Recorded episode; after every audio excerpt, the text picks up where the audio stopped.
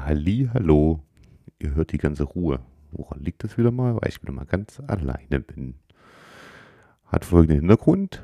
Unsere Folge wird leider verschoben auf nächste Woche. Der Finn liegt krank im Bett. In diesem Sinne gute Besserung. Und da Max und ich uns heute beschlossen haben, dass das natürlich ohne Finn nicht dasselbe ist, verschieben wir das Ganze. Aber ich habe noch was Kleines für euch. Damit es nicht ganz langweilig ist, könnt ihr ein bisschen lachen. Deswegen gibt es noch was für mir auf die Ohren. Also, zugehört und angeschnallt. Was macht eine Bombe im Bordell? Sie macht Puff. Und was liegt am Strand und redet undeutlich? Man könnte sagen Christian, aber es ist eine Nuschel.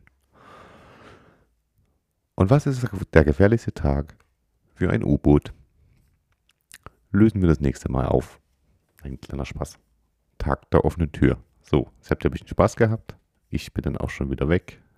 Und dann hören wir uns einfach alle nächste Woche. Tschüssi.